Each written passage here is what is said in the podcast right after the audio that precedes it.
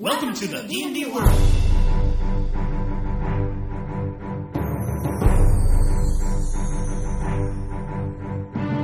Olá, jogadores e DMs! Estamos aqui para o episódio 21 do podcast Rolando 20. Eu sou Daniel Anandi E eu sou o Davi Salles. e estamos aqui gravando ao vivo. Hoje eu estou aqui em São Carlos, na casa do Davi, e nós escolhemos um tema muito especial para vocês.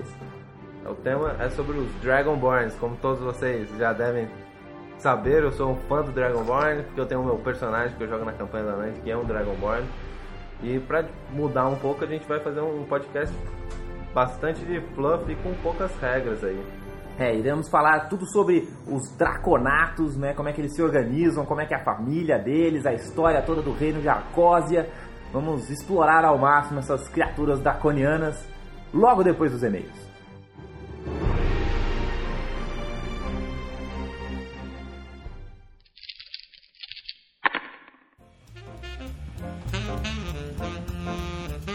Bem, Davi. Então vamos aqui gravar nossos e-mails e comentários do episódio 21. Vamos lá. O que, a gente tem pra comentar, né? Acho que o primeiro recado importante aí para todos os nossos ouvintes é explicar um pouco o que, que vai acontecer aí com o podcast Rolando 20, né? O pessoal já faz praticamente um mês aí que não aparece um episódio novo, né? O pessoal curtiu o nosso último episódio, o episódio 19 das Paragon Pets, né? Dos caminhos exemplares, que agora na verdade são as trilhas exemplares. Não sei se você chegou a dar uma olhada no livro do jogador em português, Davi. Eu não cheguei a ver, mas fiquei sabendo que houve essa mudança. Hein? Vamos voltar agora à nossa regularidade. né? Então, a cada 15 dias, vocês vão entrar aí em www.rolando20.com.br e vão encontrar aí um super podcast. Meu e do Davi, né, Davi? Aham. Você pode entrar mais vezes também e encontrar uns posts que eu vou tentar colocar sobre uma nova aventura, agora que acabou a aventura do Alcir Cotar. Saiu o último, uma última parte dela essa semana. E agora eu vou tentar manter outra aventura, começar outra aventura e tentar pelo menos colocar dois posts por semana. Não sei se eu vou conseguir manter isso, mas esse é o objetivo. Então, terminá-la em provavelmente um mês, assim, né? É, na verdade o Rolando 20 não morreu, né? O, a- o lance é que eu vou parar de colocar os posts com conteúdo, é, tipo monstros, itens, essas coisas estão indo tudo lá pro d3system.com.br. Mas ah, tem algumas coisas ainda continuam rolando aqui no, no né, tro- trocadilho fantástico. Esse, algumas coisas ainda estão rolando no Rolando 20. Como os meus reportes de campanha, uma coisa ou outra ainda vai continuar saindo aqui, os posts do Davi ou qualquer outra coisa que a gente achar que tem mais a ver com o Rolando 20. né? Agora, em relação a conteúdo novo, vou estar colocando lá no D3, que espero que vocês tenham visitado lá. A gente tô, tô fazendo uma conversão de uma aventura Caverna do Dragão. Tem outros posts vindo aí pela frente. Outra coisa também que rolou aí entre o último cast e esse foi o dia do D&D. Com o lançamento Exatamente. do Monster Manual 2 e do livro do jogador que a gente acabou de citar. O que, que você fez no dia do D&D Mundial? Eu joguei, eu fui jogador dessa vez e não mestre, porque da outra vez eu não gostei muito de ter mestrado, peguei uns jogadores meio noobs e tal. E aí, Você jogou a aventura oficial lá? aí, é, aí eu joguei. Eu Qual pe- personagem? Eu tava jogando com o Warlord Stifling, só que incrivelmente, quando eu não sou mestre, eu pego um, mestre noob. O cara nunca tinha jogado D&D quarta edição, mas foi divertido mesmo assim, deu deu para jogar numa boa. Foi a primeira vez que ele tava mestrando. Na primeira vez que ele tava jogando D&D quarta edição, assim. Ele deu uma olhada por cima das regras e tal, mas nunca tinha jogado como jogador também, então era a primeira vez que tava jogando. Mas só a quarta edição. Tipo, ele já tinha já, mestrado já RPG. tinha conhecido, já conhecia RPG.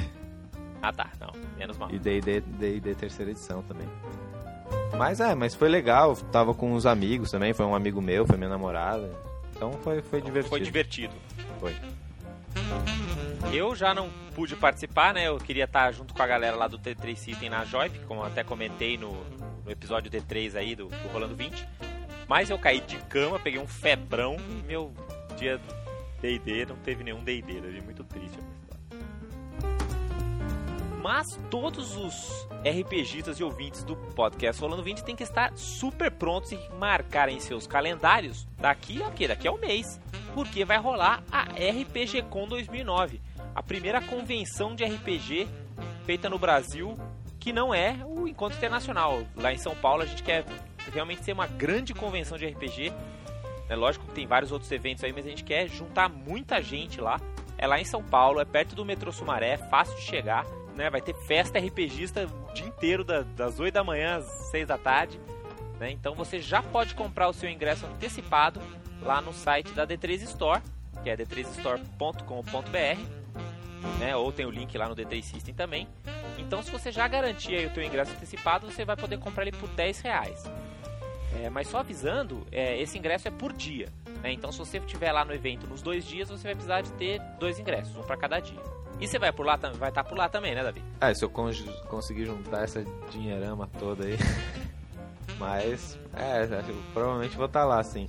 E aí a gente vai estar, tá, até lá a gente já vai ter programado o que, que vai estar tá acontecendo, mas com certeza a gente vai estar tá gravando um episódio especial do Rolando 20 por lá.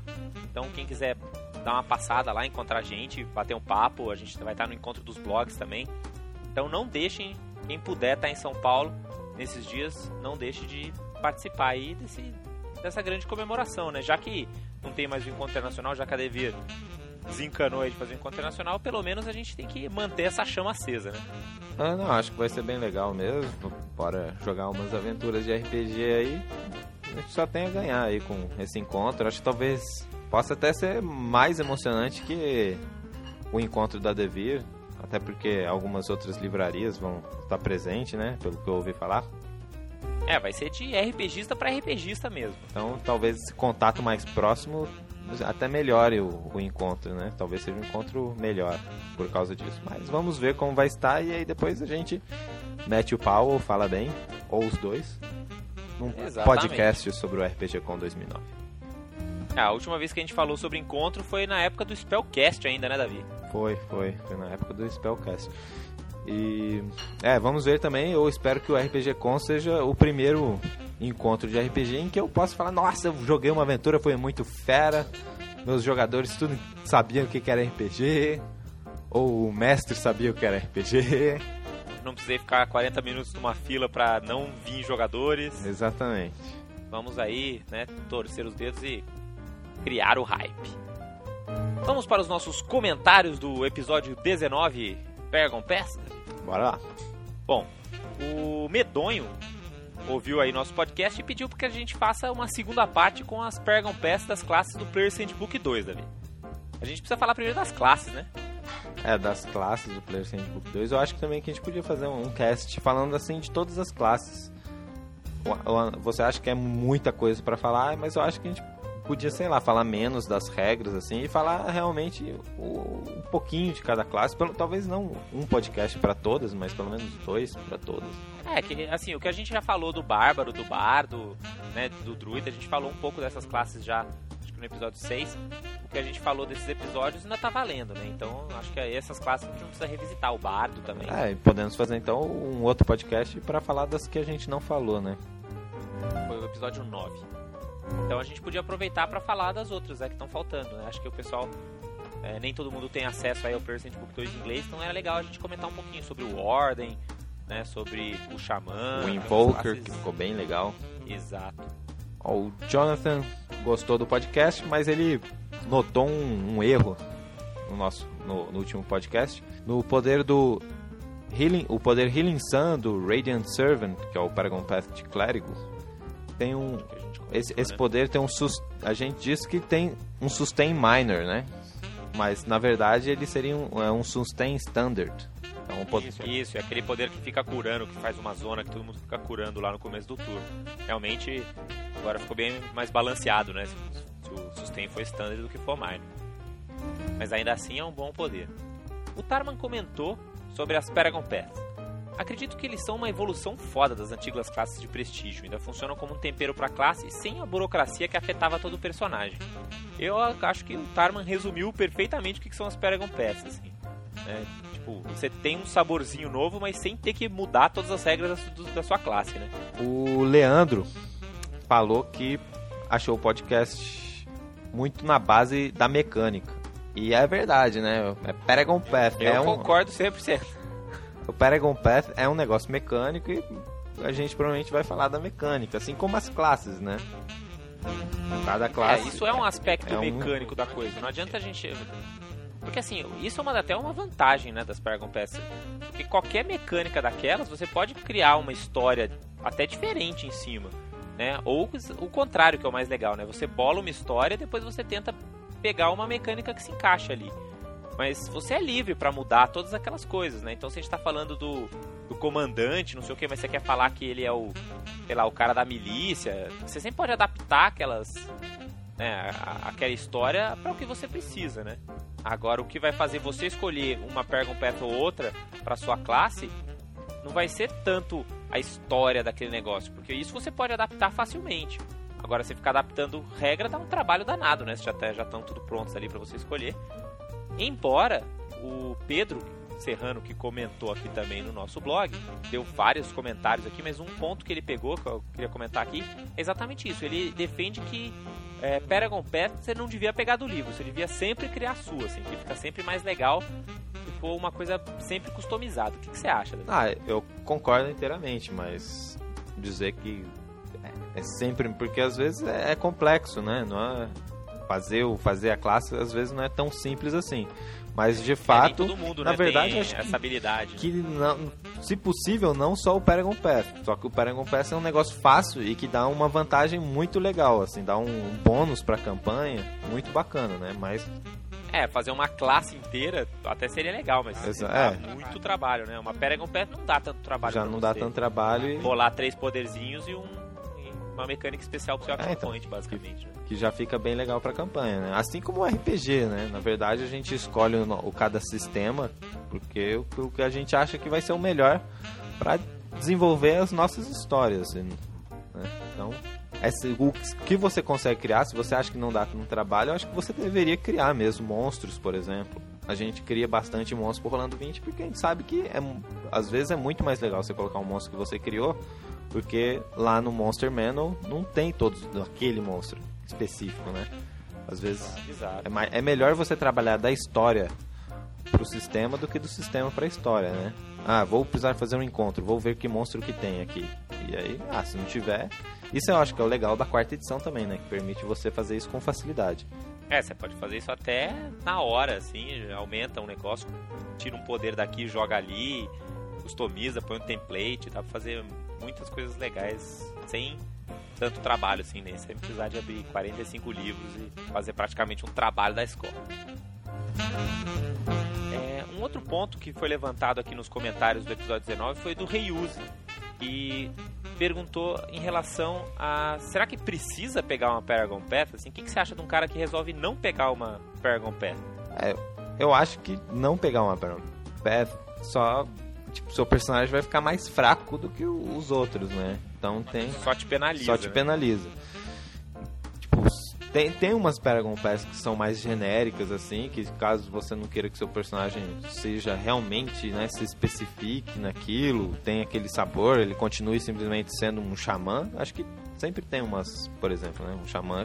Eu acho que nesse caso as Paragon Paths raciais elas encaixam É. bem, assim, né? Porque elas são bem genéricas, né? As Paragon Pass raciais são, acho que uma das melhores opções. Mas é esse esquema, mas se o mestre achar que as Paragon Path não funcionam muito bem, também é só tirar da mecânica não vai ter problema nenhum. Os monstros, acredito, que não vão ficar muito mais complexos só porque você tem uns poderes a menos, né? Um poder a menos e Uhum. uns bônus a menos.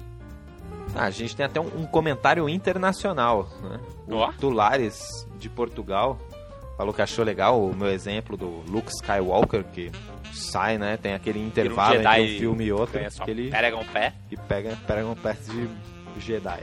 Pois é, então, para os nossos ouvintes aí de, de Portugal e outros países de língua portuguesa, quem sabe, muito bem-vindos. Espero que vocês estejam curtindo aí o Rolando 20. É isso aí, um abração aí para todos. Mais uma vez, a gente não vai poder ler todos os comentários, tem muita coisa aqui. Eu agradeço também o pessoal que deixou os comentários no episódio D3 lá, que eu não posso nem chamar de episódio, né? Que não foi um episódio. né, foi só uma explicação rápida porque estava acontecendo no podcast. A gente agradece também a todos pela paciência aí, a gente ficou um tempo sem atualização. né, então, tanto eu quanto o Davi estamos de volta aí ao blog e ao podcast. Então, vão acompanhando, né? Deem aí suas, suas sugestões. Ah, Embora assim, tem que ser sugestões que dá pra fazer, né? Por exemplo, o Marcelo Jorge sugeriu pra gente fazer um podcast semanal, né, Davi? Mas aí É, a gente. não, não- é complexo, né? A gente vai ter que deixar de pôr posts, né? É, eu no meu caso vou ter que parar de trabalhar, É. porque editar podcast é um negócio que dá um trampo danado. Mas é isso daí, então espero que vocês gostem desse novo tipo de episódio que a gente fez. É, é, espero que vocês tenham gostado. Eu, pessoalmente, acho podcasts menos focados em regras aí, como o Leandro, um pouco mais legais. Não é? Esses podcasts eu gosto mais, como aquele que foi do Dragão e tal. E esse O daí, pessoal falou muito bem do podcast Dragões. pra quem não é tão chegado assim nas explicações das regras, acho que vai ser um podcast muito bacana. Chegado mais no fluff. E né, deixe seus comentários aí sobre o podcast. Vamos aí tentar melhorar cada vez mais.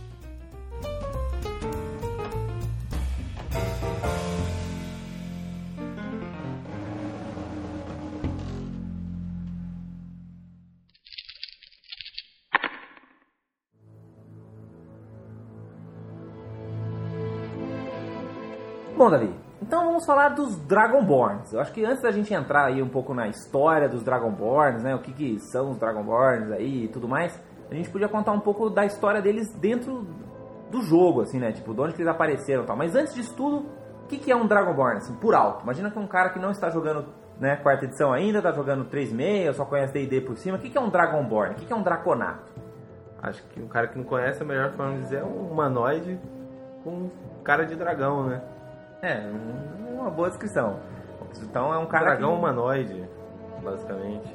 Tem cara de dragão, mas não deixa de ser lá um aventureiro, pega armas, mata os monstros e tereréu. Mas tem estilão de dragão, manda baforada de dragão e tal. Bom, quando é que começou a ter essa coisa do, dos dragões se misturarem aí com um Dungeons and Dragons, né? Então os dragões já estão lá no título, né? Mas, mas quando é que eles começaram a virar criaturas humanoides? Porque na verdade os dragões, principalmente os dragões metálicos, né? Os dragões bons, eles sempre tiveram essa coisa de já virar humanoides, né? Eles podiam virar pessoas e tal. É, eu acho que sempre teve, né, esse desejo de explorar mais os dragões. É, de conhecer mais né, a história deles, que fazer eles estão parte, fazendo e tal. né? E os dragões sempre foram, em quase todos os cenários, eles sempre tiveram uma importância muito grande nos acontecimentos históricos dos cenários, ou grandes líderes, ou pessoas que influenciam, influenciam diretamente, né? o- É, na verdade, se você for ver os primeiros cenários, assim, eles nem tinham tanta influência direta, era uma coisa mais das lendas e tal, porque o D&D no começo ele ainda tinha um pouco mais de influência histórica, né? Então, você pegar os mundos de campanha, por exemplo, de Greyhawk, né, e, e, o mesmo, sei lá, Mistar, assim, tem dragão, claro, eles fazem parte, como a gente já falou, tá no nome do jogo, né? Não tem como não ter. Mas eles não eram tão presentes quanto nos cenários de fantasia mais é, high fantasy, assim, né? Que nem Forgotten Realms e, claro, a gente não tem como falar de Dragonlance. E Ebron também, os dragões são bem importantes lá. É, afinal de contas, Eberron é até o nome de um dos dragões, né? né? Tem toda a mitologia né, de Ebron em relação aos dragões. As profecias dos dragões e tereréu. Mas o, o- o lance, então, é que exatamente com Dragonlance começou a se explorar muito mais esse lado dos dragões, né? Você começou a, a contar as histórias dos dragões e ver um pouco da perspectiva do mundo pelos olhos dos dragões, né? Tem vários dragões, né? A gente comentou um pouco sobre isso no podcast Dos dragões. do- de dragões. Então, o que, que aconteceu? No próprio Dragonlance, nas histórias do Dragonlance, apareceram os primeiros dragões humanoides, que eram os draconianos. Basicamente, criaturas humanoides em formato de dragão. Cada um com a sua cor diferente e habilidades específicas. eram criados dos ovos dos dragões bons que foram Corrompidos por Tiamat, corrompidos por exatamente. Tiamat. Então tinha lá os draconianos dourados, prateados. Se usar essa história pra explicar os Dragonborns até, né, no seu cenário de Exatamente, campanha. pode ser, né? Os Dragonborns pode ser, ser uma, uma descendência dos draconianos aí, claro. É uma, uma boa mitologia. De repente pode ser um grande segredo do seu mundo de campanha. Descobrir que na verdade os Dragonborns vêm dos, de dragões corrompidos por Tiamat. Ou pelos demônios, como a gente vai ver mais tarde. E, bom, e aí começaram então a aparecer esses draconianos, começaram a aparecer também outras referências em outros mundos de campanha. É que depois que aparece um monstro humanoide, pra ele virar uma raça de jogador, é Dois palitos, exatamente. Todo mundo, ah, que legal esses monstros. Agora, outras referências de dragões, assim, um pouco humanoides também apareceram em Forgotten Realms, que a gente tinha os Dragon King.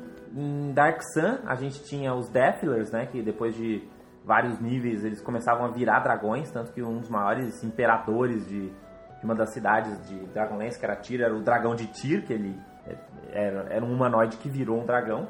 Isso tudo no AD&D. Né? E aí quando começou a terceira edição do, do Dungeons and Dragons, houve uma política forte, né? De querer botar mais dragão no jogo, né? Vamos fazer eles aparecerem mais. Uhum. E aí a gente teve a principal mudança aí, foi os kobolds, né? Principalmente pelos primeiros níveis, né? Acho que a principal mudança foi essa. Os kobolds deixaram de ser filhos de gnolls para virarem filhos de dragão. É, eles, ganharam um skin dracônico, né? É. Então, começaram a falar dracônico, começaram a ter cara de pequenos dragõezinhos, assim. Começaram a trabalhar para os dragões. Na verdade, você for ver, um kobold é bem um draconato anão, assim. É, né? acho que ele, ele- é, o kobold está para o draconato como o goblin está para o hobgoblin, né?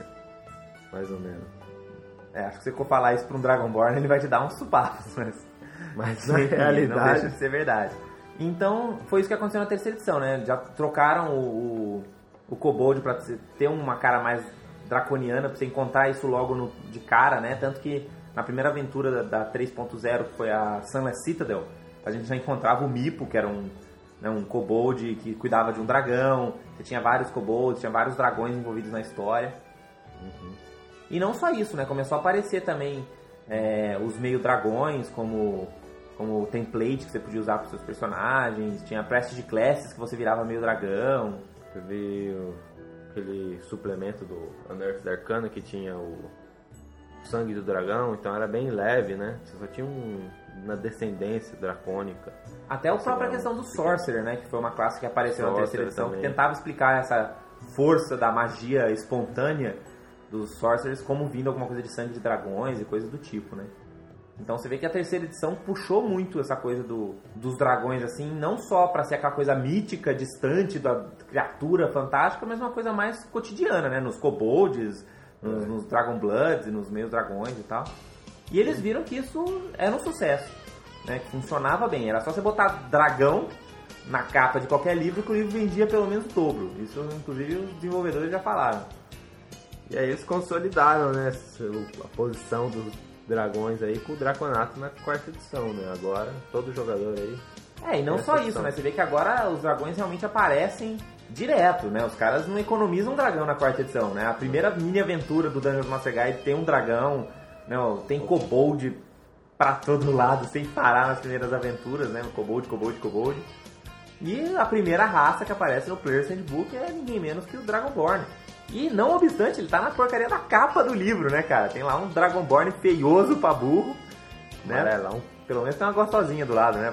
Pra dar feiura. quebrar um pouco. É até curioso com a história que a gente vai contar que a capa original do Player's Handbook, que hoje vocês podem ver na capa do Dungeon Delve, é, tinha uma gostosinha e um Tiflin. Olha que interessante.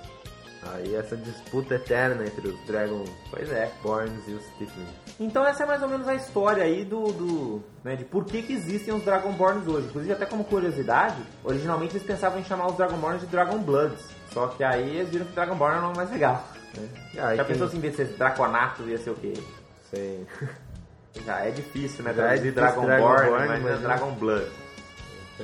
E aí, né, vamos, espero que com esse podcast aí, falando bastante sobre o- os draconatos, né, falando sobre a personalidade, a história dos reinos e tal. As pessoas que têm um pouco de contra, né, não gostou do Dragonborn, achou ele um pouco demais, né, porque já É, não rolou, gostou. rolou um preconceito, Rolou um assim, né? preconceito. Quando a galera foi falar, pô, você vai jogar com o dragão, assim, fala, pô, mas tá ficando, sei lá, Final Fantasy demais, né? Tá ficando um negócio muito.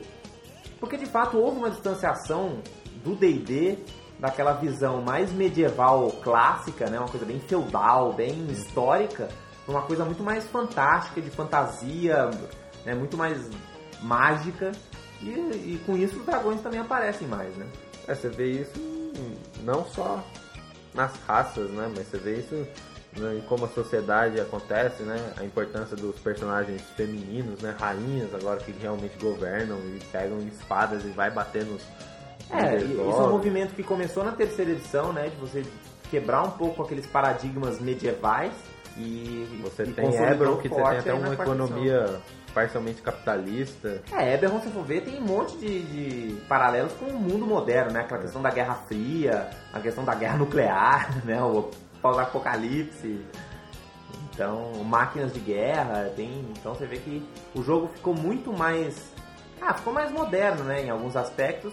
Mas por outro lado também se diferencia daquele jogo histórico. Então hoje, se você está procurando um jogo mais histórico, que retrata mais o feudalismo com temas fantásticos, acho que é muito melhor você ir atrás, por exemplo, de um Ars Mágica, de um Castle Crusades e outros jogos que tentam ir mais nessa linha do que o D&D.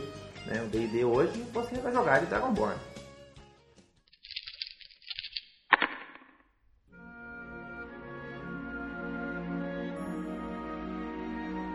Então, vamos começar por onde no Dragonborn? Ah, vamos começar com o início da existência, as lendas que Criaram os Dragonborns, a raça dos Dragonborns. aonde que eles vieram, né?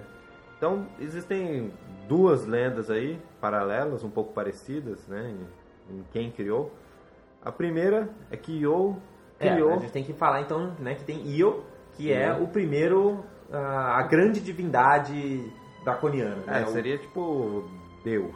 é, o Zeus, É, o cenário interessante é que na, o Cronos. na Terra-média segue bastante isso, né? Você tem Iluvatar e depois você tem todos os Valares, os Valar, né? Que, mas que são também divindades. São divindades, são, são deuses do D&D. E Aham. o Iluvatar que é o grande deus, motherfucker.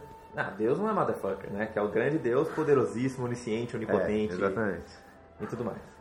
Então, Io, Então, Io é esse Deus aí. ele, quando ele criou os dragões, ele também criou os draconatos para servirem esses dragões. Essa é uma das teorias, né? Uma das lendas. E a outra lenda que é muito mais legal é que Io, para acabar com Acabar não, eles tinham uma guerra, né? Os deuses primordiais, não só Io, mas também outros, outras divindades primordiais, elas, é, não primordiais, né? Antigas, assim, os deuses antigos, eles tinham umas tretas com os primordiais, né? Que eram as, as forças elementais do caos e da É que criação. segue um pouco a história grega, né?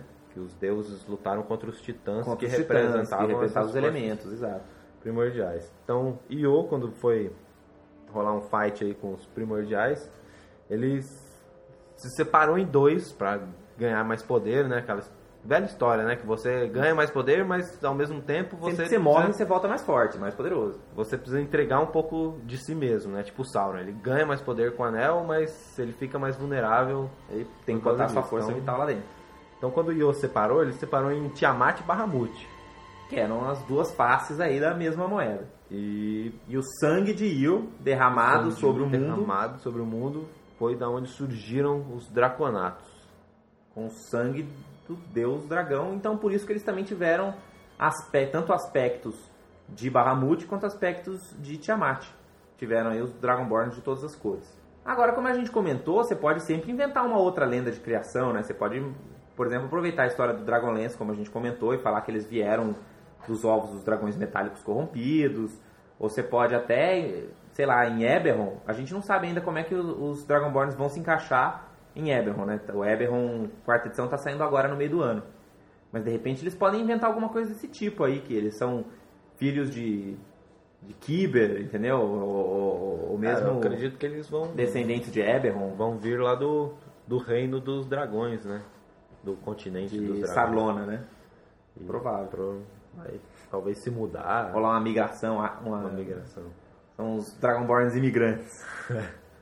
Beleza, então em eras passadas aí, né, surgiram os Dragonborns de alguma maneira mística aí que você vai inventar qual que é a mais legal para sua campanha.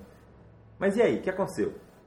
Não, esses Dragonborns formaram famílias, que formaram clãs, E que serviam os dragões, basicamente. que né? viviam pro servindo os dragões, né? Provavelmente os clãs serviam um determinado dragão. É, então, tipo, aqueles que serviam os dragões mais evil, assim, acabavam, provavelmente deveriam ser um pouco mais malignos, tal. Aqueles que seguiam os, os dragões mais bons também deviam pegar esses traits, né, essas características de justiça e bondade e tal. E esses clãs, geralmente liderados por um ou alguns dragões, formaram as primeiras civilizações draconianas, né?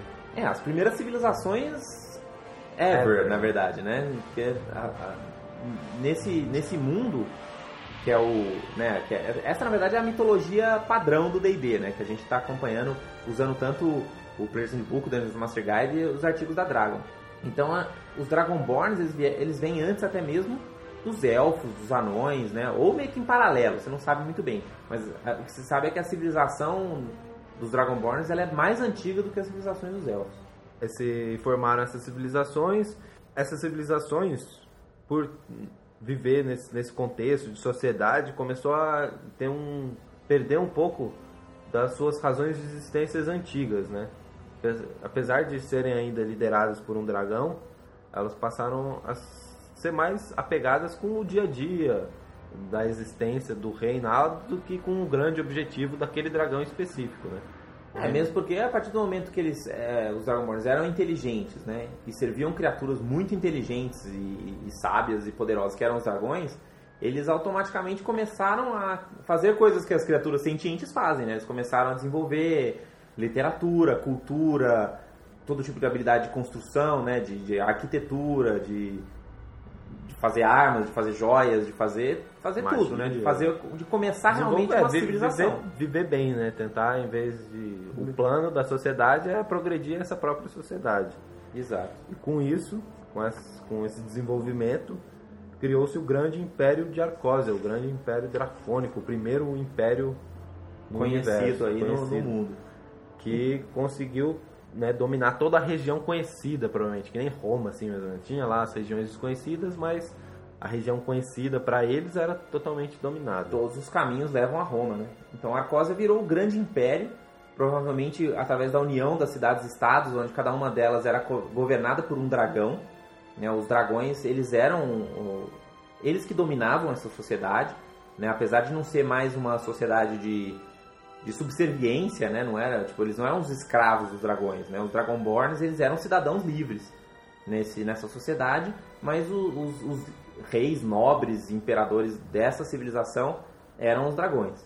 Os dragões. Até o, o grande imperador dessa civilização era o Dourado, né? O The Golden, Golden One. E mas os Dragonborns, os Draconatos também tinham cargos de prestígio, né? Por exemplo, militares eram draconatos, né? É, ainda existiam perigos, mas existiam monstros de ah, todo sim. tipo. Sempre, sempre tem monstro, exatamente.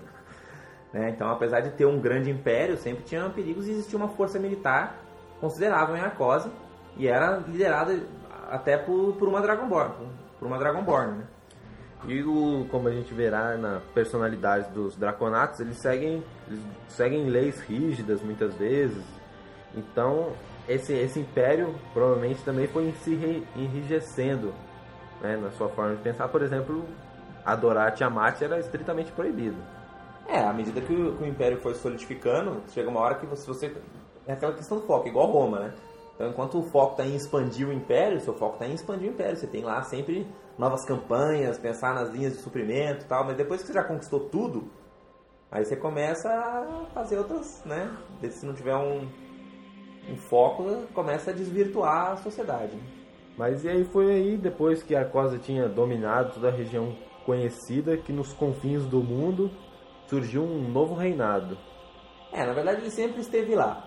Só que ele era um reinado pequeno, ninguém deu muita bola e tal, e enfim, estava lá longe, não estava incomodando, só que ao mesmo tempo que a Arcósia foi crescendo e dominando, esse império também foi crescendo cada vez mais foi se solidificando, foi ficando cada vez mais poderoso e finalmente entrou em conflito.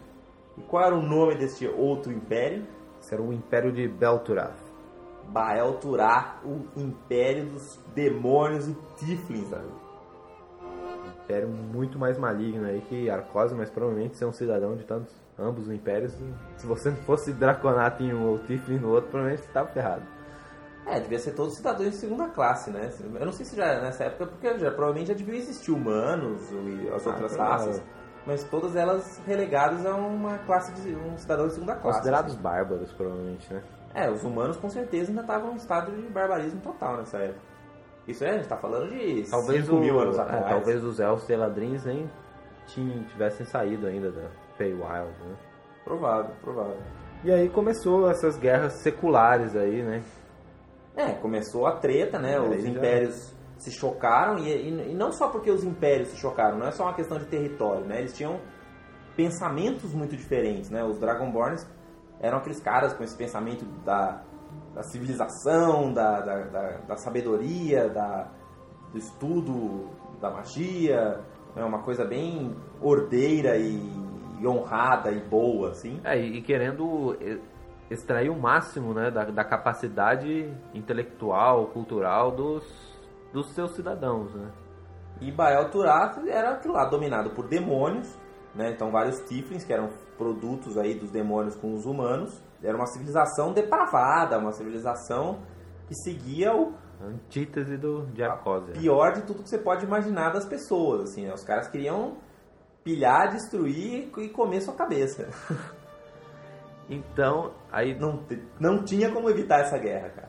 e começou essa guerra. Mas um dos problemas, além dessa guerra para Arcósia, é que durante a guerra se enfraquece o reinado e os cultos malignos de Tiamat começam A ressurgir, a porque eles tinham ressurgir. sido proibidos e como a gente sabe, sempre que você proíbe alguma coisa, ela ganha um gostinho melhor, né? Exatamente. Então, mesmo apesar de ser proibido, sempre tinham aqueles Dragonborns e tal, cultuando Tiamat, e no meio da guerra é o melhor momento para esses caras começarem a minar internamente o Império de Arcosa. Aí mostrar que, apesar deles adorarem Bahamut, o que Bahamut está trazendo para os Draconatos, né? A não ser guerra. E demônios, pilhagem. Tiamat não deixaria isso acontecer.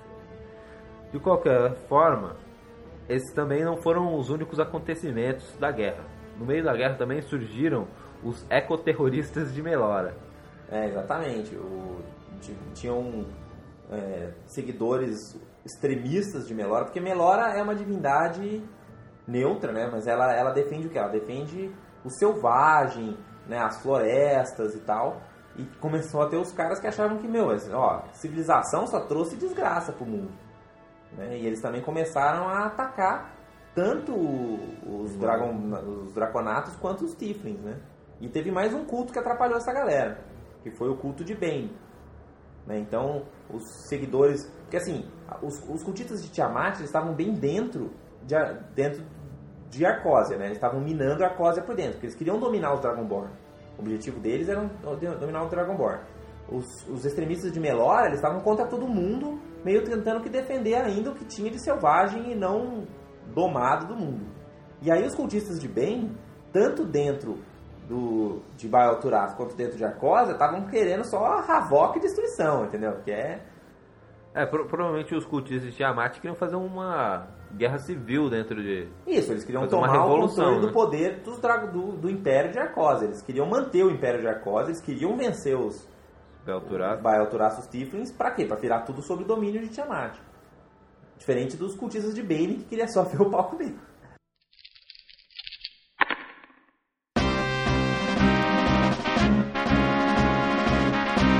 E aí, guerra vai, guerra vem, os, os, mesmo o Sérgio Bahamut já começa a ficar puto, né? Não- você- depois de ver os seus amigos morrerem, você não fica com muita justiça no coração, É, né? aí quando é seu- seus amigos, sua família, seus filhos, né? E centenas de anos de guerras que não terminavam. Né? Então, de repente, os, os paladinos de Bahamut já não estavam mais tão honrados Laufulgudos, e né? laufugudos e começaram a virar uns vingadores, assim, né? Caras que falam, meu, a gente precisa acabar com essa guerra. Quando começa esse pensamento de a gente precisa acabar com essa guerra, é onde começam as maiores Atrocidades. atrocidades e barbarismos totais. né? E aí, na- guerra, morre-se os grandes líderes de ambas as civilizações, tanto de Baal Turath quanto de Arcósia. É, os, os lords, os demônios lords lá dos nove infernos, né, as criaturas do abismo, o- e os próprios dragões, Dragões. né, os dragões que não morrem em combate. O próprio Golden One acaba morrendo em combate, acaba perecendo em combate. Ah, alguns fugiram também, que É. tá- traz um ressentimento né, dos Draconatos em relação De abandono, né? Abandono. Na hora que o pau comeu, os dragões nove picaram a mula. Aí foi treta. E aí, no final das contas, ambos os impérios se É, depois de anos e anos, a civilização foi destruída por completo, né? Quando a poeira baixou, não tinha mais nada lá. Não tinha pedra sobre pedra, né? Não tinha mais cidade, não tinha mais nada. Né? Tinham alguns pockets de... Né? Alguns grupos de, de Dragonborns e grupos É, de os grandes espalhados. clãs, os, dran- os grandes clãs draconianos desaparecem e acabam vivendo mais em, em famílias e pequenos clãs. É, fica, Mas fica, o, ficam uns clã nomes, como era né? acaba. Exato, aqueles grandes clãs extensos, espalhados em regiões, né? E a mesma coisa acontece mais ou menos com os Tiflins também, né? Porque os mestres demoníacos deles, que não são destruídos, são banidos de volta pro inferno, voltam, se escondem nas ruínas. E é quando as outras raças começam a florescer. né? A gente vai falar isso em futuros podcasts aí das outras raças. Mas aí é nesse interlúdio que começam a aparecer as civilizações humanas, né, que os elfos chegam da Feywild, né, que os anões começam a sair das montanhas. E aí começa a vir todas as raças D&D, né? Começa a descer os Goliath das montanhas também, os Shifters saem da, da, da floresta, os né? gnomos. Os bichinhos evoluindo. É. Então você vê que essas raças todas bárbaras, que nem eram considerados cidadãos na, nessa época de Arcósia, começam a virar os próximos donos da, né, da, da terra, da- da- do mundo. E os dragonatos, eles, os draconatos, eles estão meio que agora reduzidos a pequenos grupos. Tanto que hoje, no, hoje, né, no, no mundo do D&D, você vê que os draconatos eles não têm mais uma civilização, eles não têm mais um país, eles não têm mais um rei, né? Eles são apenas mais uma raça que provavelmente está seguindo lá um deus, um, um deus, ó, um rei, imperador humano ou élfico ou o que seja.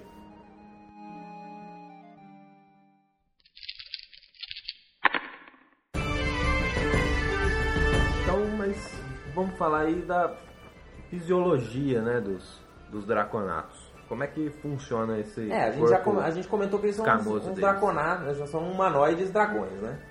Mas que mais? Apesar deles parecerem lagartos, Assim como todo dragão? eles têm sangue quente, né? Eles são homeotérmicos. E não só são homeotérmicos, como eles também são um pouco mais quentes do que as outras raças humanoides, né? Eles têm um sangue um pouco mais quente, eles parecem febrios. Provavelmente até por conta da, da influência elemental, né? Das, das baforadas e tudo mais. Mas sei lá, se fizer um que cospe baforada de gelo, você de repente pode até dizer que é uma maneira dele compensar essa coisa do gelo, né? Ele tem que manter a temperatura um pouco mais alta porque ele tá cheio de gelo por dentro. Eles Um outro ponto importante que a gente não pode esquecer de dizer também é que os Dragonborn são mamíferos. Mamíferos, eles quer dizer, eles são eles nascem de ovos, São ovíparos, mas são mamíferos. eles são mamíferos ao mesmo tempo. Por isso, não se espante quando você vê uma draconata aí com seios, ela usa aqueles seios justamente para amamentar os seus filhotes depois que eles nascem de ovos. Eles são como ornitorrincos aí. Só, só falta o bico de pato. Só falta o bico de pato e já era. Mas, no entanto, diferentemente do ornitorrinco, eles não possuem pelo. E eles É, possuem, porque essa- são escamas, né? possuem escamas e possuem essas bocas enormes. Não é só para morder os seus adversários. É também para perder o calor. É, então, Tá eles quente conseguem. tal. Porque assim, eles gostam de ambientes frios, pelo fato até de ser um pouco ter, ter o sangue um pouco mais quente que dos humanos, mas eles conseguem perder calor facilmente, abrindo as bocarras imensas. né? Então eles conseguem suportar o calor assim tão bem quanto um humano, sem problema. Então é interessante até pensar nessa questão né, da, do, do nascimento do Dragonborn, porque ele nasce de um ovo, geralmente é um ovo só, né, que nasce de cada vez. Ficar imaginando uma Dragonborn botando um ovo é algo bem bizarro, mas não vamos entrar nesse, nesse. Fica na cabeça aí de cada um dos nossos ouvintes. Mas geralmente é um ovo só ou dois, mais, mais raramente. É que nem, que nem fosse humanos, né? É, tipo, nasce um filho de cada vez, mas de vez em quando uns gêmeos. Ou se você quiser fazer um negócio muito mirabolante, você nasceu de sétimos. Sextuplos, septuplos. Mas é algo mega raro, igual com humanos. E aí quando nasce o Dragonbornzinho, bebezinho, ele nasce sem dentes e ele só mama. Só mama. Pelos primeiros, sei lá, 3, 4 meses. E eles têm, os draconatos, eles possuem um desenvolvimento muito rápido. Pois Quando é, depois nascem, de 3, 4 meses começa a nascer dente. Já e aí começa a começa a ficar dente. complicado de dar de mamar. Aí já é meio treta, enquanto as... Já é meio treta pra teta, né? Posso editar esse pedaço. Mas é, o desenvolvimento deles é rápido. Então eles já nascem do ovo sabendo andar. Sim, sim, é que, é que nem. É que nem como se fosse, sei lá, bezerro. Cavalo tem que sair andando. Tem que ser- com 12 anos eles são praticamente desenvolvidos. São um, um adulto humano, né? com 18 anos é o, o- o paralelo aí de um draconato com 12 anos.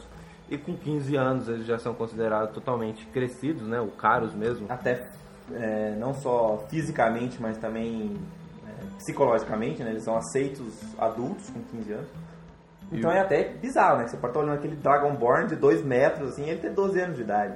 O Carlos mesmo, né, como eu disse, ele tem 17 anos, né, apesar de não parecer pelas atitudes e tal, tamanho e coisas desse tipo, mas os- assim são os draconatos. E mas as baforadas deles demoram um pouquinho mais para aparecer, talvez a essência mágica aí das baforadas dele. É, você pode até imaginar como é que é essa história aí, né? Porque de repente você pode contar o dia que teve sua primeira baforada. É, pode ser até deu que... um espirro assim fora de hora, foi assoprar o bolo de aniversário. Ó, pode ser que a baforada seja essencial no ritual de, de amadurecimento Passagem, do né? draconato, né? Você não é considerado adulto enquanto não cuspir Alguma elementos, é. Que não seja baba. Já pensou? Não, mas eu tenho uma baforada de cuspe. não, não, não, desculpe, filho, isso não vai colar. Você precisa trai fogo, ácido. Mas é uma barba sinistra, pai. Não, não. E isso aí é o. Acho que é tudo que nós podemos falar aí da. Da fisiologia, Fisiologia. do Dragonborn. Eles também costumam. Eles não têm cabelos, né? Eles têm uns mini tentáculos assim, que vão saindo. Que nem, que nem aqueles bigodes do dragão dourado, né? Que são umas apêndices. Uns apêndices aí, tipo uns rabinhos assim. Ah, Tem garras, uma foto, né? né? Eles têm- Põe uma foto de uns draconatos aí. É, se você procurar Dragonborn hoje na- no, no Google Images, lá vem milhões de fotos diferentes. né? Então, você vê que eles têm patas mesmo, né? Tipo, eles não têm quatro. é, eles não têm cinco dedos, eles têm quatro dedos nas mãos e nos pés. Então, são bem bestiais, assim, nesse aspecto. E eu sei lá, aí eu já tô imaginando, assim, mas eu sempre imaginei ele com umas vozes meio, meio graves, assim, meio James Earl Jones, assim, sabe? Ah, pelo que dá a impressão no, no livro. Ia ser ridículo é também um fala- dragão humanoide de dois metros de idade falando assim. Ia dar muita moral. Não só isso, mas eles também eles falam meio que nem umas cobras, né? Esses filmes, essas criaturas meio. Ofídeas. É. Meio puxa- sibilantes. Puxa o, o S aí pra. pras- Então seria uma voz meio assim que nem do Lula. Talvez. Nós podemos imaginar nosso presidente como um Dragonborn. E isso aí são as qualidades físicas, né? As características físicas dos draconatos. Mas vamos falar do mais interessante, são as características psicológicas, a mentalidade, É, como são, né, a qual a personalidade. personalidade de um Dragonborn típica. Lógico, tudo que a gente vai falar aqui é uma coisa típica. Assim como a gente pode falar que, sei lá, né, os elfos são um pouco mais distantes ou são pessoas que gostam de né, aproveitar a vida e tereréu, ou os anões são todos resmungões e briguentos, a gente está falando da- do estereótipo do Dragonborn. O seu Dragonborn pode ser do jeito que você quiser, mas você pode usar essas características para se inspirar para fazer o seu personagem.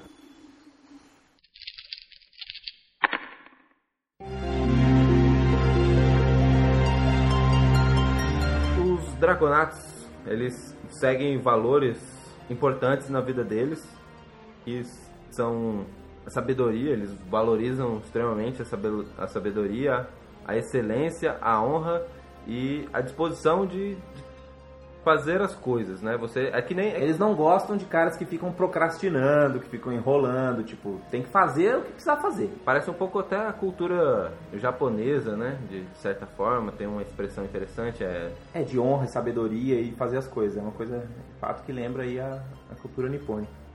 tinha uma expressão, ah, nenhum dia é melhor do que hoje. Pra você, né, não, tem fazer as coisas agora. É o, é o não deixe para amanhã o que você pode fazer hoje. né? É, exatamente. Eu já sou adepto da filosofia, não deixe para amanhã o que você pode fazer depois da manhã. Essa é. Eu não seria um Dragonborn. Outra É, coisa têm um código de honra, né, muito forte. código assim. de honra, Tipo, a coisa da palavra, assim. Se você quiser se inspirar, dá uma lida na- no- no- no- nas crônicas de Dragonlance, pense no Sturm. É, por isso que também, como a gente vai ver, eles são ótimos paladinos, né? Justamente pela cultura e pelo mais dois de força, mais dois carisma. É. Mas ninguém fala sobre isso. Vamos deixar que A é por já- causa do fluff. É, a gente já falou bastante disso no podcast de Paladino. Então, dá uma olhada lá. Mas eles têm então essa coisa do código de honra, de, de realmente seguir valores, né? Então, sejam os valores familiares, sejam os valores do clã, sejam os valores religiosos, que a gente vai comentar um pouco pra frente, ele segue muito isso ao pé da letra mesmo, né? Ele acha aquilo muito importante, você ficar debochando desses valores é você arrumar a inimizade de um draconato fácil, fácil. E hum, não, apesar disso, né, apesar da, dessa honra, desses valores fortes e rígidos, os draconatos são extremamente emocionais e criaturas apaixonadas que gostam de fazer as coisas e É, não dá pra... dão tudo de si, né? Exatamente, eles são muito emocionais. Não dá, tipo, ele não é aquele cara que fica planejando a coisa. Essa, mesmo essa é o ele que for- grande diferencia um draconato de um anão, né? Apesar do anão ter Isso. essa honra, essa coisa, os anões são fechados, não gostam de falar de sentimentos, mesmo entre Exatamente. próximos, são bem fechados. Os draconatos não. É, Draconato vem, abraça, entendeu? É um italiano. É um, exatamente, aquele cara que não, dê, não fica escondendo as emoções, entendeu? Grita, chora, briga, né? Então mesmo que, por exemplo, você queira fazer um Warlord, por exemplo, tático, o Warlord tático, o Warlord vai ser um Warlord diferente daquele, porque ele não é muito Mastermind, entendeu? Ele fala assim, meu, você é burro, meu, vai ali, né? Briga com você quando tiver que brigar, mas também fala assim, aí, mandou bem, não sei o que, você foi na hora certa e tal. E tenta sempre ajudar, né? É, a- a por causa dessa sabedoria e eles vão tentar fazer críticas construtivas, né? No É, seu idiota! Isso não vai ser muito construtivo. Então você vai ver poucos draconatos tímidos, reservados, esse tipo de coisa. Claro, né? Pode ser uma exceção, mas Você pode ser aquele draconato mago que não falava com ninguém, era o nerd draconato. você da usava um óculos e tal. Mas você vai ser exceção à regra. Você vai ser mas exceção pode fazer sem problema. Eu acho que esse lado, só, só de você pensar que o seu personagem vai ser muito mais emocional do que racional, já te dá boas dicas de interpretação para qualquer classe que você for. Né? Então você vai ser aquele guerreiro passional, você vai ser aquele clérigo totalmente devoto, você vai ser Não só devoto, mas você- é, vai ser aquele devoção com amor, né? Devoção Que com é amor, exatamente. Não é aquela devoção que conhece os rituais e faz direitinho. Aquele cara que. Acredita Segue que porque- aquilo é o melhor pra todos. É, como a gente falou, ele se entrega total, né? Então, agora mesmo que ele seja um mago, por exemplo, e olha que a gente vai ver que a gente sabe que um Dragonborn não é uma classe boa, uma raça Munchkin para ser um mago. É. Mas, mas se ele for um mago, ele vai ser um mago também devoto daquilo, entendeu? Aquele cara que vai estudar ao máximo a magia, que vai se explorar ao máximo que ele puder fazer para ser o melhor mago de todos os tempos.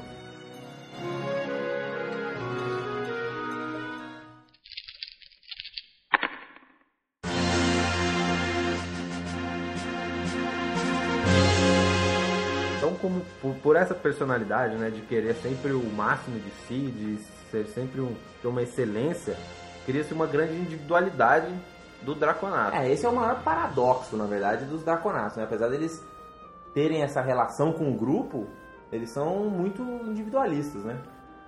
Exatamente, é. Então cria essa dualidade, então ele tá ali querendo tudo, né? Querendo as coisas pra si, ao mesmo tempo que ele vê a importância do grupo, porque ele sabe que não dá pra viver sozinho nesse mundo caótico. É, mas perceba que a- esse individualismo não é uma coisa egoísta. É mais uma coisa de tentar ser o melhor.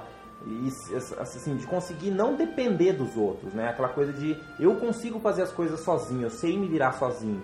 Eu não preciso dos outros, mas eu sei que eles são importantes, eu sei da importância do grupo, eu quero que meu grupo tenha uma excelência, e isso vem até dos valores familiares dos clãs dos Dragonborns, mas ao mesmo tempo é uma coisa que vem dos próprios dragões, né? Os dragões são criaturas individualistas, assim. Né? É, acho que é interessante pensar, acho que no Tannis ele representa um pouco disso, né? Muitas É. vezes ele pensa, né? Talvez não de seguir tanta excelência dele, porque ele cobrava até muito de si. Mas ele tá sempre tentando né, conciliar, ser uma pessoa independente, né? Independente dos outros. não ficar ele não dependendo dos ficar outros, porque ele não quer também expor os outros ao perigo aos e tal. perigos, e ao mesmo tempo que ele tem, quer ajudar o grupo, quer ficar com o grupo, sabe da importância do grupo. Ah, sabe que um grupo é mais forte do que cada indivíduo, né? Por justamente essa personalidade, é fácil perceber que os draconatos também não aceitam falhas próprias, né? Apesar falhas dos outros, até porque ele exige a excelência de si mesmo. Se os outros não, não exigem São excelência coxa deles, não posso fazer coxa, nada. Pode fazer nada. Então eles são eles exigem muito de si, né? Isso também é um aspecto que dá pra você aproveitar muito no roleplay, né? Você pode ser aquele cara que, sei lá, deu muita falha crítica no combate, ou não conseguiu passar no skill challenge, ou por algum motivo vocês falharam na sua missão, você vai levar aquilo muito mais pro lado pessoal do que o resto do grupo, né? Você espera só a excelência de si mesmo. Mas apesar de exigir o máximo de si, os draconatos conhecem os seus limites e nunca vão fazer objetivos impossíveis, né? Objetivos além da sua capacidade. É, eles não são. é, não tem excesso de confiança, assim, né? Eles sabem até onde eles são fodas. Tipo, ah, eu, né, se eu se vier aquela missãozinha nível 1, assim, que você fala, ó, então vocês vão ter que partir pelo mundo para recolher os artefatos para matar Tiamat. Ele vai chegar e falar assim, então, amigão, Tipo, não tem uma missão de matar o Rei Kobold? Vai, vai ser melhor pra ele. É, porque ele gosta de cumprir o objetivo. Se falar pra ele que ele vai ter que fazer uma coisa impossível, ele sabe que é impossível. É, então, E também, outra coisa, porque essas ações dos draconatos, né, a forma como eles, se eles têm sucesso ou fracasso, pesa muito, não pesa só na- em si mesmo também, porque as ações da- dos draconatos podem levar a glória ou a desgraça da sua família, da- do seu clã e mesmo da raça, né, porque os draconatos são muito ligados entre si, né, entre raça, entre clã, entre família. então eles levam essa coisa da honra muito a sério. Isso eu tô até tirando sarro aqui com o Davi falando que é uma coisa meio Klingon, né? Tipo, eles levam essa coisa da honra. Tipo, se eu começar a fazer cagada aqui, as pessoas vão chegar e falar mal de mim, vão falar mal da minha família, vão falar mal até de, pô, lá vem um draconato. Né? Ele, não quer, ele não quer que os draconatos sejam conhecidos como, sei lá, preguiçosos, entendeu? Então, por Uma- isso que ele não, nunca faz isso. Essa foi a grande razão, até porque o Carlos virou aventureiro, porque ele só trouxe desgraça pra família dele. Era... Não queria trazer mais vergonha para É, a depois que ele foi expulso do exército, aí foi muita vergonha e ele decidiu sair de fora, não ter que ouvir sermão, sermão e não sentir a pressão aí social.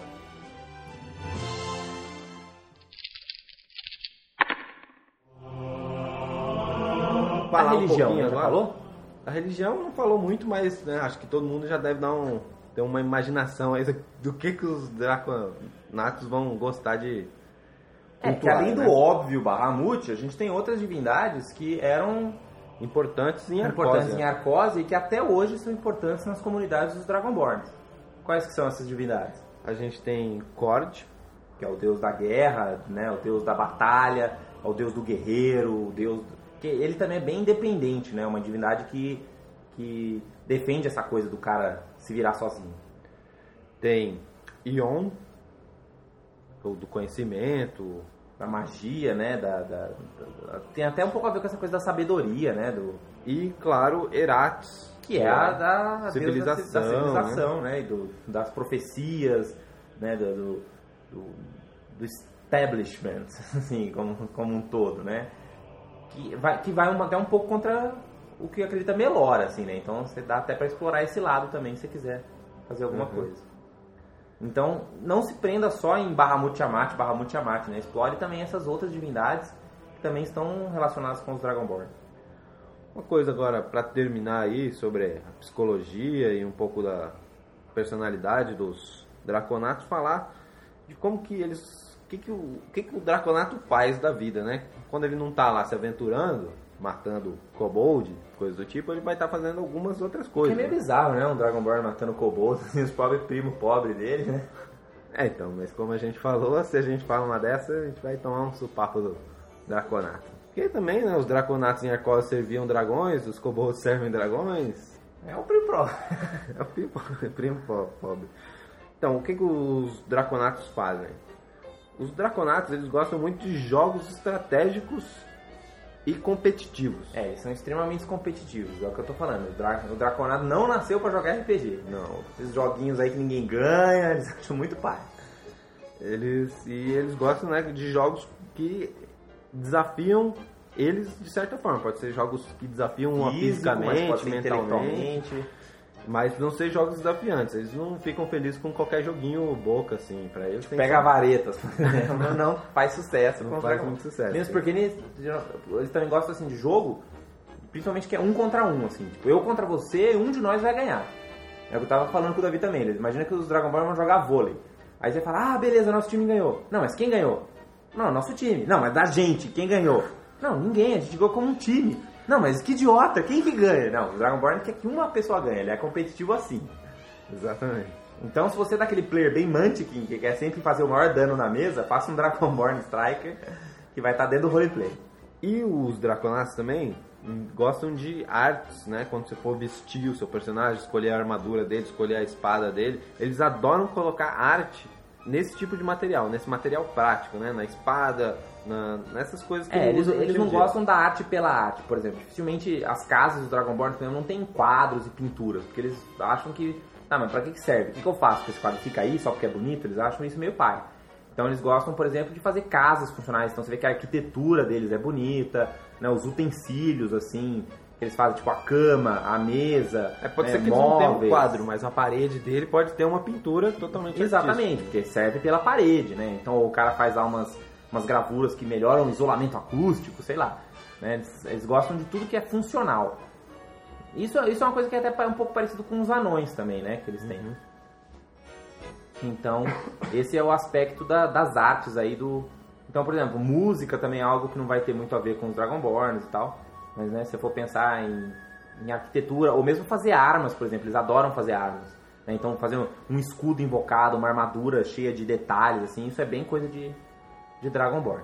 O que eu achei interessante agora também, saindo um pouco fora desse tema, mas falando ainda de D&D, né, pra não sair totalmente do tema, é agora a gente tá decidindo aí, né, que vai rolar uma campanha aí pelo Fantasy Grounds, com o pessoal do blog mesmo, que tava conversando, e tá, eu falei de escolher um tema pro grupo, né, pra ficar mais fácil depois, nos, nos backgrounds, se encontrar todo mundo, né, você escolhe um tema, sei lá, primordial, um tema Primal, é, não, não só de classe, né? Pode ser um tema sombra, aí os personagens têm poderes. ou divino, todo mundo divino, segue alguma divindade, né? Mesmo que você seja um guerreiro, você tem uma relação com alguma com divindade. alguma divindade. E o interessante é que na quarta edição você pode facilmente fazer um grupo que não fica pouco Munchkin, mas Munchkinizar aí um, até certo ponto, todos, por exemplo, com a mesma raça. Ah, isso, você- isso é um e negócio legal. né? Exato. Você pode, por exemplo, você tem um Dragonborn guerreiro, ganha mais dois na força, bom. Ou paladino, melhor ainda, para ser o defender. Depois você pode pegar um que. um, um líder, Dá pra fazer um rogue muito bom, né? Um Brutal Scoundrel. Brutal Scoundrel, pode ter. vamos ver, de líder, você pode ser. Um Warlord de, Warlord, de claro. Tactical Presence. grande, muito bom. Na, na verdade, Inspiring Presence. né? Inspiring Presence. isso. E aí E- o controller provavelmente você vai ter que olhar pro Player's Handbook 2. É, o controle não vai ter muita opção, o que você vai poder escolher vai ser o Bardo, né? Que ganha carisma aí, apesar deles não É que serem. ele não é controller, né? Ele é líder. Ah, é verdade. É, então o controle. Esse controller, você- assim, você também tem o Sorcerer como Striker, que ele também dá um bom Sorcerer. Agora de controller a gente tem ou Druida ou Xamã, nenhum dos dois funciona muito bem porque precisa de Wisdom. Né? Então a gente sobra. Só faltou o, mago. controller aí. É o controller que nenhum Não entra fica bem. tão bom. Mas não fica enquanto. tão mantic, mas funciona bem. Mas funciona numa boa, é, claro. É, isso aí. Esse é um tema. Então, se você quiser fazer um grupo inteiro de Dragonborn, só o seu controller que vai ficar meio mais ou menos. Mas dá pra fazer um grupo bem, bem É, legal. e Ah, e, isso- e o tema é bem legal. Vocês podem ser do mesmo clã. É, dá pra fazer um. É, que é interessante, né? Então, a gente vai aproveitar aqui é, e dar algumas dicas rápidas pra você que quer fazer um Dragonborn. Então, a gente vai falar um pouco das mecânicas aqui do, do Dragonborn. Então, é, primeiro, é, se você tá querendo fazer um Dragonborn, uma coisa que você não pode esquecer é a sua habilidade de raça. né? Então, todo Dragonborn tem lá sua Dragon Breath.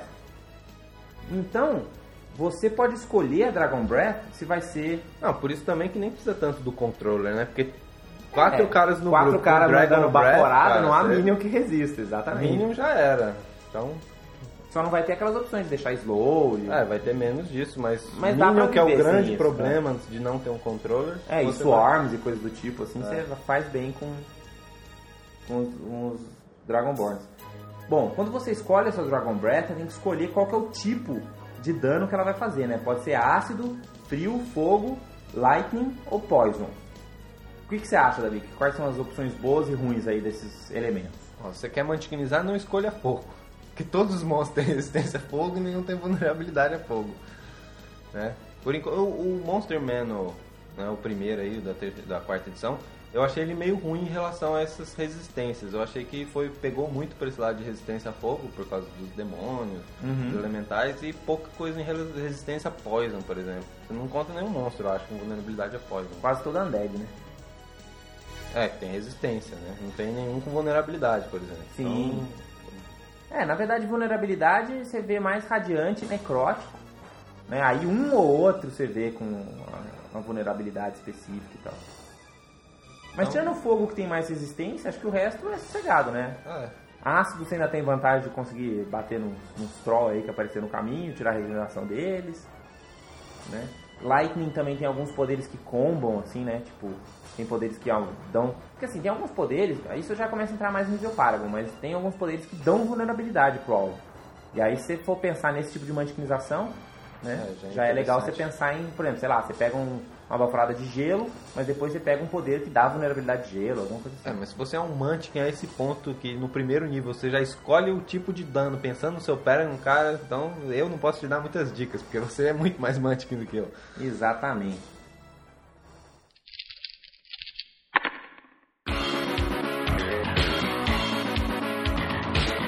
Bom, e quais que são então os feats que um Dragonborn pode pegar? Quais são os feats caciais legais aí que vão ajudar a vida de um Dragonborn?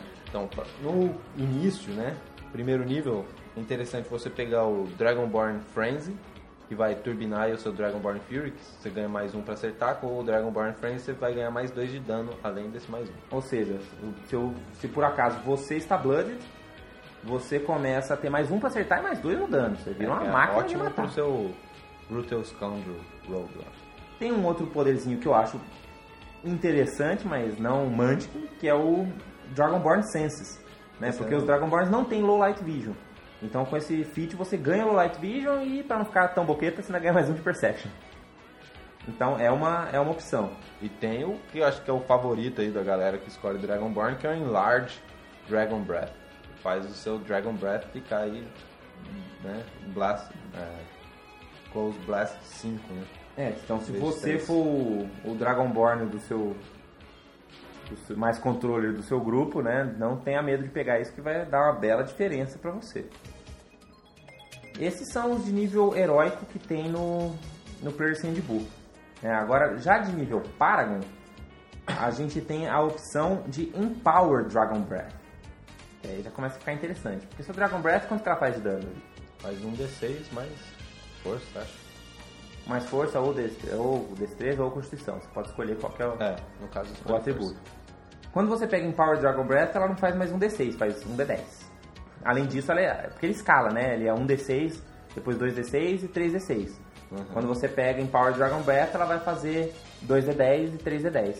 Então já começa a deixar ela um pouquinho, sua baforada um pouquinho mais interessante. Além de, de feats, a gente tem uma opção nova muito legal no Player's Handbook 2, que são as Paragon Path raciais, né? Que Então, independente da sua classe, você pode pegar esse, essa Paragon Path e seguir esse, esse caminho. A gente falou no episódio 19 sobre Paragon Path, então ela segue mais ou menos aquela, aquela regrinha. E como é que é o, a Paragon Path exclusiva dos Dragonborns, Davi? Que é o Scion of Arcosia. Você é basicamente um descendente de Arcosia. Qual Bem, que é o poder, qual que é o no- poder passivo? No 11 nível você escolhe, toda vez que você manda o seu Dragon Breath, você escolhe um elemento a mais do seu, né? Então isso é bom porque basicamente quebra todas as resistências, né? Com, Sim. da, principalmente agora que mudou a regra, né? Mudou com um update. Então, sua baforada sempre sai com dois elementos no nível 11, é isso? Se você não quiser pegar essa classe, tem um feat também que saiu naquele artigo da Dragon Magazine, da ecologia do Dragonborn, que fala exatamente sobre isso. Né? Fala, é, tem um feat que você pode ter um segundo... é, no, nível heróico você pode ter um segundo tipo de dano, né? além de fazer dano de ácido, você faz também de poison, por exemplo. E no nível Paragon, se você não quiser pegar essa Paragon Path, você pode pegar um Feat Paragon também que deixa fazer esse mesmo efeito. O que mais? E também, né? Quando você usa um ponto, um action point, você dá dano em todo mundo em volta do seu personagem com 5 mais seu modificador de construção, igual do tipo que você escolheu pro seu Dragon Breath. Então, Então fogo, ácido e tal. faz uma explosão. Sempre que você usar o. Action Point, você faz uns daninhos em volta de você. E no 16 nível, seu poder passivo é voar com Speed 12, só que é um Overland Flight, né? Ou seja, você cria asas e sai voando. e você não usa mais cavalo, cara. Você sai voando por aí.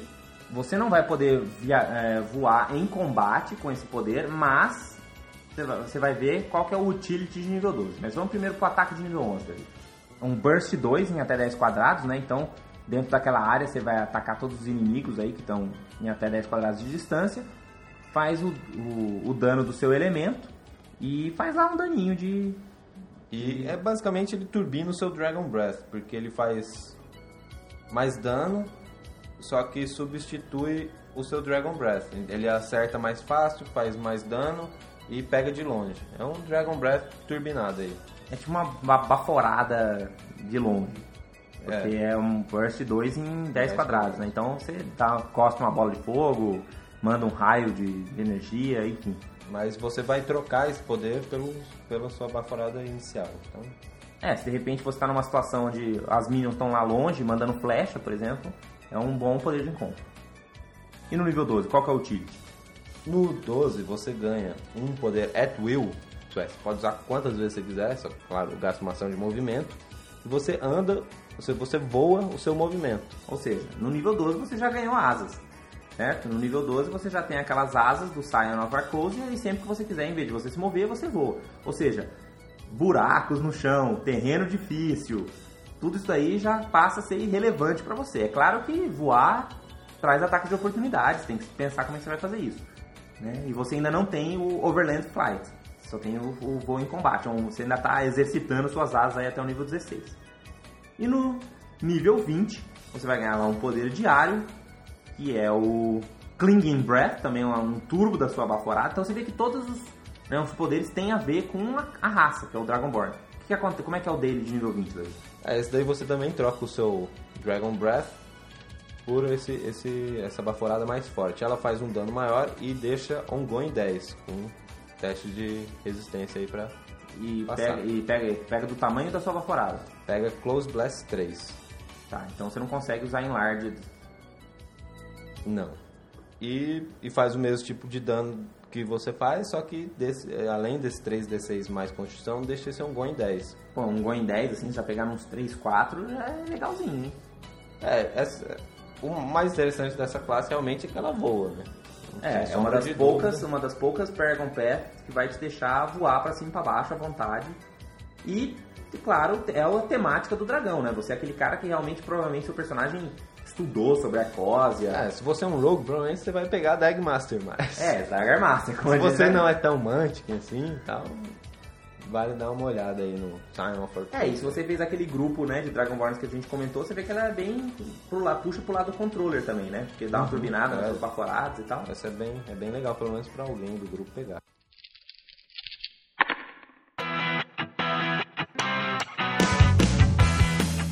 Então é isso.